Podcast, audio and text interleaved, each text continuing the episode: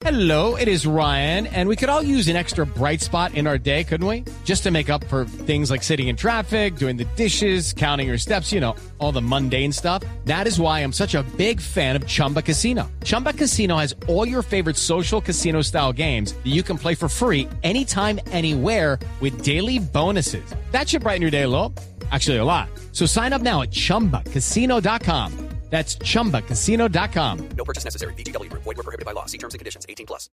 Está en este momento en línea, me dicen el señor Lombardo, ¿cierto? Sí, el director del Museo del Estadio Centenario. Sí, señor. Don Ricardo, ¿cómo le va? ¿Qué ha hecho? Un placer saludarlo desde Blue Radio en Colombia. Eh, un gusto, aquí de Montevideo los saludo con, con mucho gusto y, y mucho aprecio hacia, hacia ese país. Eh, ¿Qué ha pasado en un día, en un día como hoy, donde eh, se recuerda la gran gesta del fútbol uruguayo? Hoy en el museo, ¿qué actividad ha habido? Bueno, eh, usted sabe que por el tema este de la pandemia, los museos aquí en Uruguay están cerrados y por lo tanto no hemos podido hacer nada público. Han venido varios canales de televisión a registrar el material que hay y de esa forma se ha, se ha difundido. Además, ha habido una, una concentración de personas vinculadas al fútbol en el cementerio, en, en, un, en un lugar que se llama el Panteón de los Olímpicos, donde están enterrados buena parte de los cracks de aquella época. Y bueno, eso, eso ha sido los homenajes. No, no estamos teniendo posibilidades de hacer grandes festejos. Dentro de, dentro de dos días se va se va a conmemorar los 90 años de inauguración del Estadio Centenario y teníamos una cantidad de festejos prontos, pero desgraciadamente vamos a tener que reducirlo a una ceremonia muy sencilla y a descubrir una placa recordatoria. Señor Lombardo, ¿es cierto que los, los chicos cuando los convocan por primera vez a una selección de Uruguay, categoría sub-12, sub-15, sub-17, tienen la obligación de pasar primero por el museo para que conozcan cuál es el compromiso que a- asumen después de ese histórico momento del maracanazo? Sí, sí, es cierto y, y, digamos no es uno no es una obligación, pero es un consejo que dan que, todos cumplen porque porque es, es, muy emocionante y de alguna forma les hace recoger la historia que, que viene de, de- que, que ellos no empiezan una historia, que es una historia muy rica eh, de un país que tuvo la suerte de, de estar en los albores del fútbol y obtener cuatro títulos mundiales, ¿no? Como fueron el de 1924, 1928, el 30 y el 50. Y eso ha, ha dado una característica del futbolista uruguayo que se nutre de esa historia. Y bueno, estos Sí. son los los medios de, de formación de esa de esa cultura deportiva. Señor Lombardo, es, algo así como, como decirle a los jugadores, mire, si Uruguay pierde, tiene que perder con las botas puestas, porque estos señores nos enseñaron a ganar en medio de la adversidad. Eh, y, se, y se simboliza, es verdad, lo de Obdulio Varela, que, eh, tiene un libro fabuloso que se llama El, último gran capitán, eh, escrito, no, no recuerdo por quién, pero, pero que es un bestseller eh, en, en cualquier parte, de- en cualquier rincón donde se hable de fútbol. Sí, eh, mire, lo que forma es una mentalidad. Eh, usted sabe que en, en muchos países, en muchas manifestaciones deportivas, de pronto la, la hinchada empieza a gritar, sí se puede, sí se puede, sí se puede, como forma de alentar a los futbolistas a lograr la conquista que, están buscando. El tema de esta cultura que viene de esos años es que eh, eh, demostrarles sin tener que gritarle en la hinchada que realmente se puede y realmente se ha podido aún en un país relativamente chico en, materia poblacional eh, se ha podido obtener estas cosas esta- estas- estos lau- lauros que son realmente a uno eh, no por estar acostumbrado deja de sorprenderlo, ¿no? Que, se haya concentrado en, en esta región una formación futbolística que ha dado esos resultados. ¿Y qué es lo que simboliza Obdulio Varela? ¿Qué es lo que simboliza Obdulio Varela, esa camiseta número 5 eh, que tienen ahí en el, en el Museo del Maracaná, hoy en los 70 años del Maracanazo?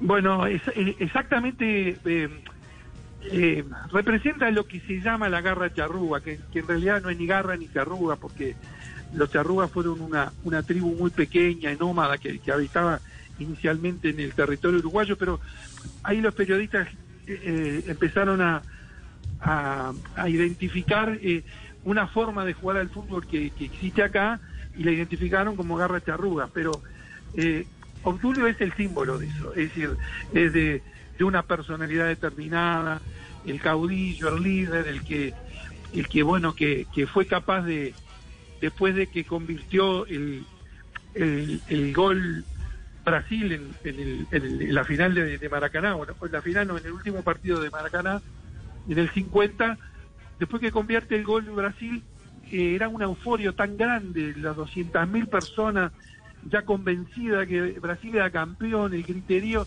Entonces él fue con una gran, este, con una gran tranquilidad a protestarle a Leyman, a línea, y a decirle que había sido offside. Él no hablaba inglés y el, el línea no hablaba español, pero estuvo varios minutos discutiéndole y lo que logró con eso fue que toda esa euforia de la, de la tribuna, de esas 200.000 personas, se diluyera y después pudieran volver a jugar otra vez en condiciones más o menos tranquilas. Ese, ese tipo de cosas tenía, tenía Obdulio. Hu- Hubo otra, otra frase muy famosa de él cuando, cuando estaban por entrar a la, a la cancha en ese partido, que insisto, había 200.000 brasileños y, y un puñado de uruguayos que eran nada más que los dirigentes y algún familiar, pero no, había ningún lugar donde hubiera una hinchada uruguaya. En aquella época era muy difícil el traslado.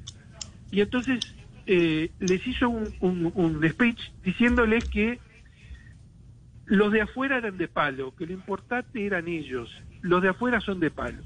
Y esa frase, los de afuera son de palo, pasó a, a integrar nuestra cultura cuando queremos decir, bueno, las cosas dependen de nosotros y lo que digan los demás no nos debe afectar, sino que tenemos que hacerla con convicción. Era un, un hombre de origen muy humilde, de, de- una gran este, cercanía popular, pero era un que tenía ese, ese, ese, esa sabiduría, digamos, de, caudillo, del líder. Sigue vaciándose de la pelota para entregar a Julio Pérez. Siempre 1-1 Uruguay-Brasil. Final del campeonato del mundo en Río de Janeiro. Al pase para allí. Sigue Julio Pérez. Julio Pérez a Villa. Villa le saca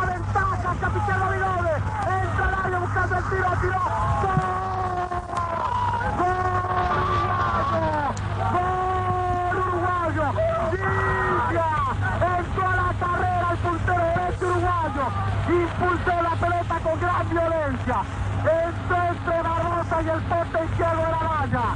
Está ganando Uruguay frente a Brasil aquí en Río de Janeiro. Atención Uruguay. Radio la mano al aire. Villa acaba de conseguir el segundo tanto para Uruguay. Uruguay 2. Brasil Es cierto, en eh, la historia dice que sin un Obdulio Varela no hubieran podido cantar los goles ni Chafino ni Gilla, por lo que representó ese momento que eh, don Ricardo Lombardo lo, lo- lo acaba de referenciar. Eso es verdad, ¿cierto, Ricardo? Sí. Sí, sí, su personalidad, su liderazgo, su caudillismo eh, eh, impusieron que eh, tanto Guilla como Esquiafino, como Julio Pérez, como Miguel, que eran excelentes jugadores de, mucho talento, pero él le- le- les dio les dio viento en la sala, digamos, para que pudieran esa corrida de Guilla que, que, que nos no, no nos cansamos de verla en, las imágenes de ese gol. Bueno, hablan de, de eso, ¿no? De, un de un impulso eh, más de lo mayor de lo normal, ¿no? Una, una, una energía que era querer conquistar la gloria en un escenario tan adverso como era este. Sí, sin ninguna duda. Eh, el escritor Eduardo Galeano definió a Varela de la siguiente manera. Principal protagonista de esa gesta, de esa hazaña, no Julio Varela, cómo la vivió él. Este, y fue que, que se escapó, huyó del festejo. De noche la colonia uruguaya se, se reunió ahí en el, en el hotel donde estaban, en Río, a festejar y él se escapó. Se escapó y se fue a, a beber a los bares de Río. Encontró una ciudad de luto, una ciudad que lloraba. Y fue entrando de bar en bar, siempre era lo mismo. Gente abatida, llorando, derrotada. Y él se sentía culpable de haberles hecho esa maldad. Cuando los tenía todos juntos en las tribunas, odiaba esa, esa bestia vociferante, que era de 200.000 cabezas, como te dije. Pero, pero cuando los veía de a uno, así tan solitos, le venía una lástima bárbara. Decía, pero ¿cómo pude hacerles eso? Entonces, cada vez más conmovido, no se animaba a decirles que era él, porque todos le decían, fue Ovidulio, fue Ovidulio, y él no, no- tenía el coraje de decir, "Eh, Ovidulio soy eu, yo soy Ovidulio, yo hice esta una maldad espantosa. Y así siguió, fueron pasando las horas y él de bar en bar, y pasó la noche, la noche entera, abrazado a los vencidos. Qué historia maravillosa, qué historia maravillosa. Ricardo, un abrazo, muchas gracias por eh, permitirnos evocar a una eh, leyenda del fútbol mundial como Obdulio Varela y una gesta irrepetible como el maracanazo. Hoy hace 70 años. Hoy hace 70 No, al, años. al contrario.